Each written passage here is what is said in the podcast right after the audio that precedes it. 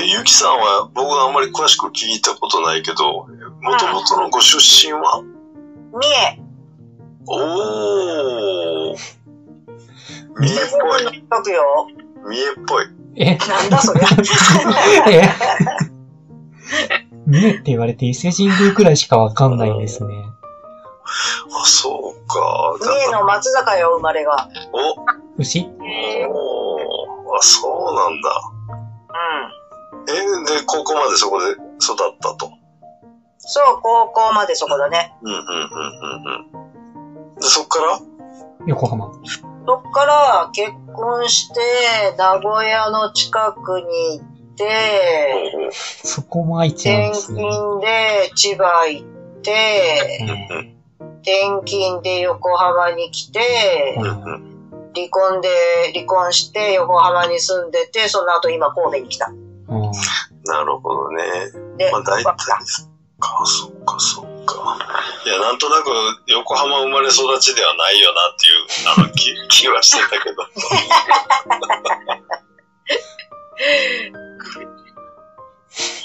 あれうなるほあれ、ミッキーさんはさっき、あの、宮、宮崎どな。そうそうそ出てましたけど、あれ、もう今のお住まいはどこなんですっけう。今、京都ですね。あ、今は京都。うんうん。もう京都に住んでる方が期間が長いかな。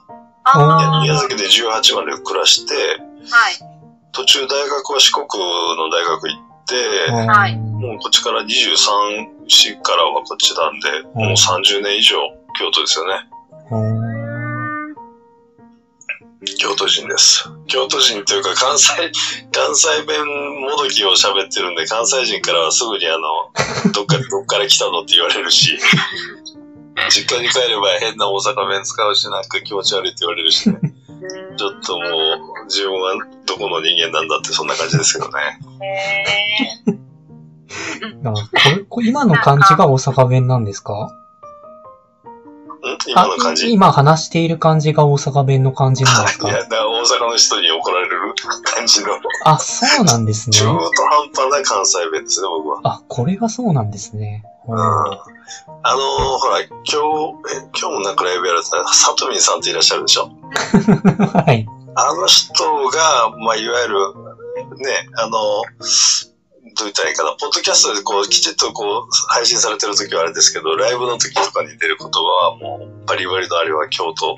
ああ、京都弁ですねそうなんね。はい。えーなんか、あんまりそういう方言を喋る人と会ったことがない気がしているので、あんまりわからないんですよね、そういうの。いや、なんかこの人がこの地方から来たみたいのがよくわからないんですよね。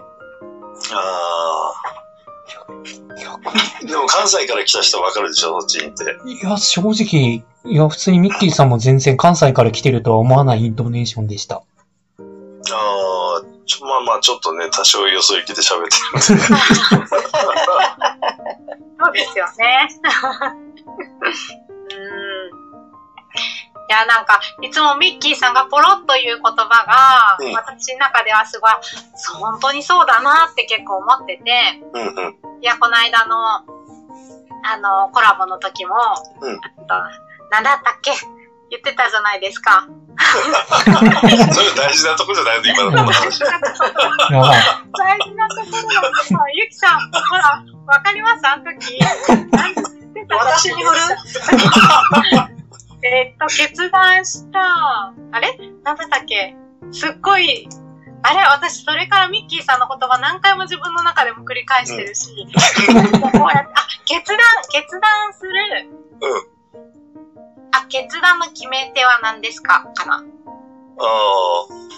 っていう多分、直感って言っただけだと思うけど。 あれが違う。いや、直感とも言ったけど、そうそう、その後に、ああ。あそう、もうね、経験をしてきた上での直感だから、それは、そう、信じれるっていう話をしてて、お出てーきましたね。そこです、そそうこでそうす。そうはいではす、い。そうです。そう。いや、ほん、うん、確かに、このね、もっと若い、もっと短い、まあ今もね、まだ途中ですけど、そう、そういう時の自分の直感より、そりゃあ今の私の、うん、そういうものが信じられたり、あとは、もしそれで何かダメとか、うんダメっていうか、もし、ちょっと違ったとしても、なんか引き受けれたりとか、うんうんうんそういう自分もいるだろうし、とか、そう、そんなことね、思って、なるほどね。うんはい。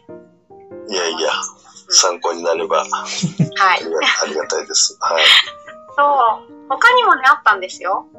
ありがとうございます。ありがとうございます。うん、本当いろいろね、うん、そう、ミッキーさんの言葉に、その声とその雰囲気と、そう、もちろん経験で、うんそう、あの、伝わってくるものがね、すごいあります。嬉しいな。もう、ありがたいな。日曜日の夜に褒めていただいて。だけど、これっていうのがちょっと思い出せなくて残念です。一番肝心なとこじゃん。いや、でも、ちゃんとあれですよ、そういう場に来た時にミッキーさんがこう言ってたっていうのはちゃんと思い出せます。ありがとうございます。うん、本いやー、でもね、そうそう。あの時はだからもうチラッと入ってね、当うあの自分の好きなことだけですぐ抜けちゃったんであれですけど、ん、うん。その後の、あれ、高橋さんもなんか同じ直感っていうようなこと言われてたように思いますね。あ、そう、言ってましたよねね。え。うんうん。ねみみんな直感だったな、あの日。そうだよね。 って言ってましたね。なんかあの、うん。あ、ごめんなさい、どうぞ。いや、私も直感って言っちゃったから、そうでしたよね。誰か違うこと言ってくれないかなと思って期待して、追っかけてたんだけど。そうそう。だからあの時は僕はあのね、前置きを置いたじゃないですか、ラジオ向きに言うとって言ってね。うん、そうそうそあそう、だから、えっと、ラジオ向きにもちょっと詳しく言うと、ケースバイケースなんですけど、うんう。うん。まあ、最後はね、さあの、さっきあやみさん解説してくださったように、経験を踏まえて、ね、自分のこのコンピューターというかね、ラッと出る答えっていうのはかなり正解に近いとか、一番いい結論に近いものが直感として出てくるんだと思うんですけど、うんまあ、通常ね、あのーまあ、乙女さんもサラリーマンというかビジネスマンまであすそうかでねす。ね。はい。そうそうそう。だからまあ、ね、普通にビジネスやるときに、えーマーケティングしてね、えっと、分析して、さあ、どっちの道に行きましょうかっていうのをするときに、うんこれ通常、あの、論理的にこう分析してね、数字からこう、事実とか数字から結論を出すっていうね、ことじゃないですか。うん。うん。だから、決断するときはやっぱり徹底的に事実を調べ倒して、うん。もうギリギリまで事実を事実を掘り下げて、うんそれをテーブルの上に乗っけて、さあ決断っていうね、これがまあ、なんかビジネスにおける決断のこう、なんつうかな、上等手段というか、王道かなっていうふうには思うんですけどね。うん。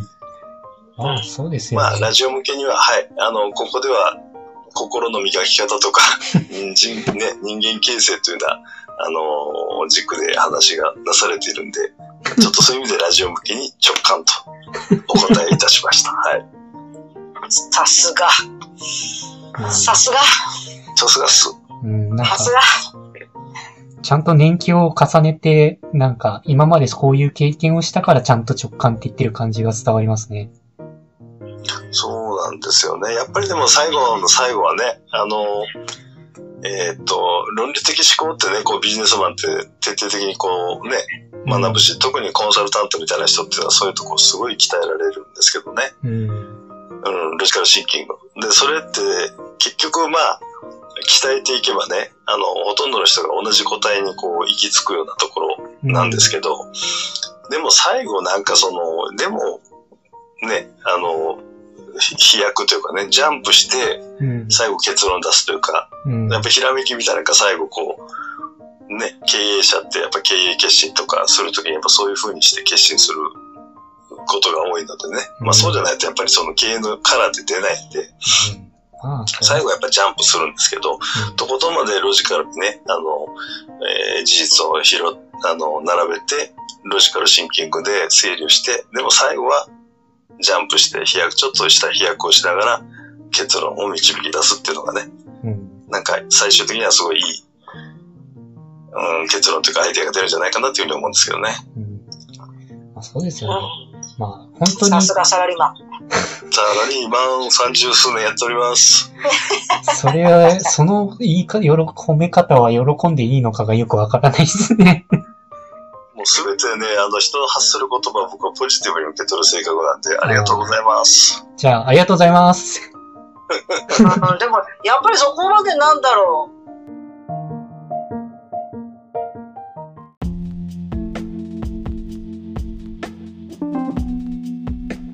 今回も最後まで聞いていただいてありがとうございました。もしよろしければ、いいねをフォロー、コメントをもらえると嬉しいです。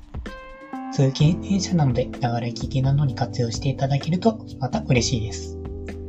他にもメルマガなどを配信しておりますので、自己紹介の下の方に URL があるので、登録していただけると嬉しいです。ご視聴ありがとうございました。